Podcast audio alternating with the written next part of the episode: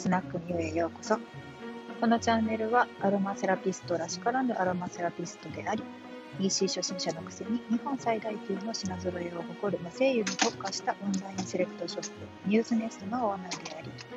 不思議系男子と LOVOT のチョコとお餅の本物のママでもあるものが、人生経験と雑学を駆使して様々な問題を笑いを交えて考察する音声チャンネルです。皆さん一緒に笑って NK 細胞を増やして免疫力高めていきましょう。では参りましょう。えーとですね、私事なんですけれども、うちの息子はいわゆるお受験をしまして、まあそのお受験はそのすごく勉強をさせたいからっていう意味でのお受験ではなくて、まあ、彼の適性に合った学校がおそらくここしかないだろうっていうので、えー、そこの受験を決心したんですけれども、まあ、普通の受験と全然違うんですよね もう本当にあの何にも用意しない。用意あ普通お受験するって言ったら、えっとね、昔、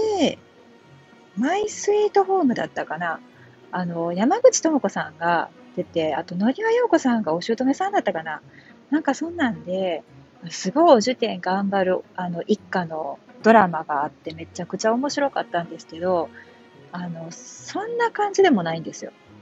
もうちょっとこう年代新しくしたら、あの、そして父になるっていう映画ありましたよね。あの時、あの、福山雅治さんは、お受験をする家庭の、まあ、父親として、まあ、ね、役柄を演じなければならなかったわけですけれども、うん。我が家のお受験は、何もしない。いやちょっとぐらいは、なんかこう、準備しようかなって思ってたんですけれども、まあ、バタバタといろいろありまして、何も準備する間もなく、あの、お受験日、ね、本番の当日を迎えまして。まあ、その噂には聞いてたんで、その、大体どんなことをするのかっていうのは知ってるんですけれども、まあね、とにかく本人にそんな、頑張るのよとか、プレッシャーかけたってしょうがないんで、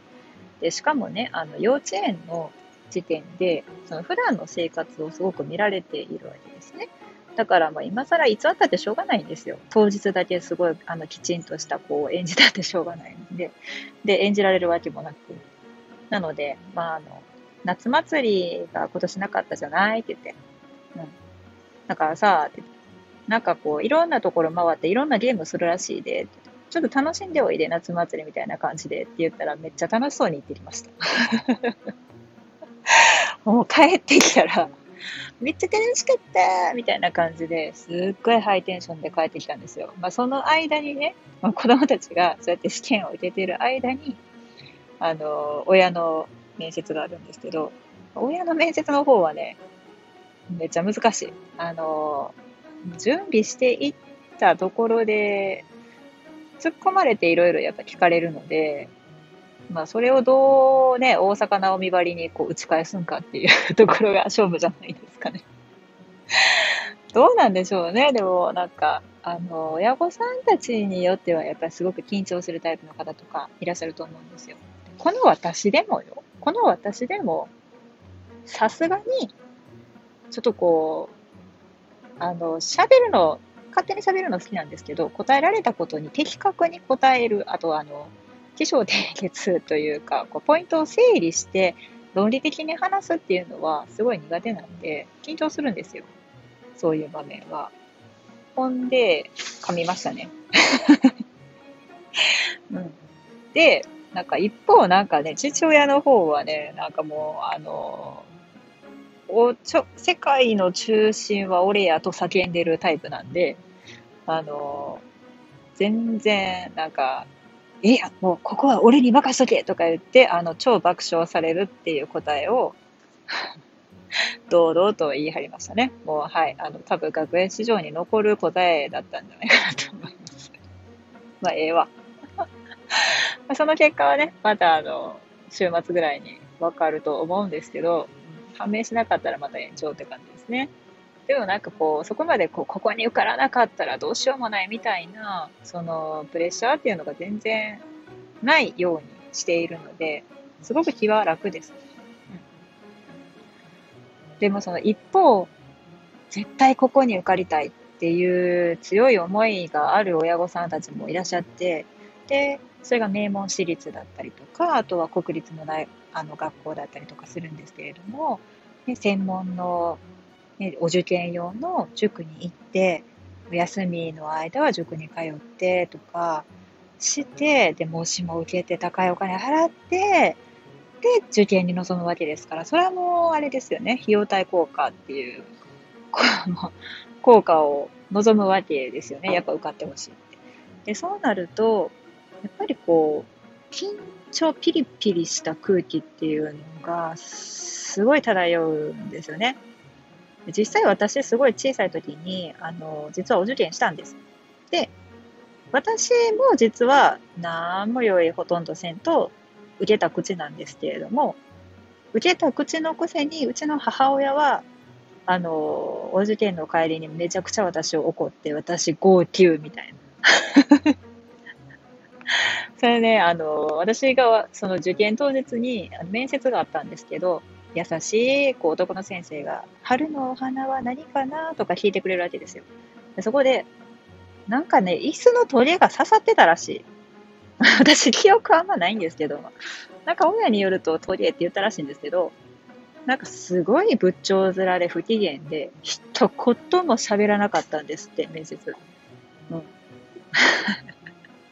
もうそれってめちゃくちゃ怒られる。あんたなんで喋らへんかったのみたいなね。いやいやいや、え、気合入れてなかったんちゃうみたいなね。そんな感じなんですけど、まあ、あの、幼少期の私のトラウマですよ。本当にもうね。で、そういう風になったりするのでね、あの、なるべく、その穏やかに過ごしたいじゃないですか。やっぱり、緊張するとパフォーマンスっていうのは、かあの適度な緊張は最大のパフォーマンスを生み出すんですけれども、過度な緊張はパフォーマンスを低下させるだけなので、お子さんのためにも、親御さんのためにも、やっぱり緊張感っていうのは、まあ、ある程度ちょっと下げてあげないとダメで、まあ、緊張をね、するその心を落ち着かせるって言ったら、やっぱりその和声優で言ったら、鎮静系の声優になってくるわけですね。で、これが、あまあ、黒文字であったりとか、あと、まあ、杉系ですね。あの森林の香りです。で、黒文字に関しては、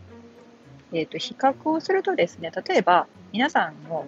よくご存知なラベンダーとかと比べると、まあ、ラベンダーも鎮静系の代表格と言われてますね。でも、ラベンダーと黒文字を比べて、で黒文字を使って、えーと、自律神経の測定をした結果なんですけれども、えっ、ー、と、計算問題をね、しながら、そうストレス度チェックみたいなことをするわけです。でそしたら、えー、判断力の鈍りは出ないが、精神的な落ち着きが得られたと。つまり、その、抗うつ剤とか、なんて、抗不安薬とか、ラベンダーとかちょっとこう、ぽーっとしてしまう場合もあるんですね。まあ、薬なんかは本当にぽーっとしてしまいます。で、ラベンダーも使いすぎるとこうぽーっとしたりとか、それはもうあのネズミの肥満試験っていうので出てるんですけれども、そういう作用、まあ、ちょっとした副作用的なものもあるわけです。もちろんそのおかげで安眠できるっていうのもあるんですけど、で黒文字に関しては、その判断力を落とさずに心を落ち着かせることができるという点では、こういったあの面接とか、あと社会人の方のプレゼンとか、学生の就活とか、ね、そういったものにとても適しているんじゃないかなと思います。なんかこんだけ言ってたらもう黒文字最強やんって思うんですけど、ほんまに最強ですね。うん、和製油会では本当に、まあ、黒文字研究会っていうのがね、作られるほどやっぱりいろんな効果がまあ、期待されています。これからもどんどん出てくると思うので、その辺はちょっと楽しみにしているところです。はい。すごい素敵なね、話から入って最後は研究の話になったっていう。こう今、いつもこういうね、マイペースな感じで進めてますけど。はい。では、あのー、ね、今日も嫌なことがあったら、これネタになるやん、美味しいやんって言って、ポジティブ変換して楽しくいきましょう。で、感想はコメントでいただけると嬉しいです。で、質問ですね。質問に関しては、レターで送っていただけると、回答会という会を設けて、また配信していきたいと思います。ではまたお会いしましょう。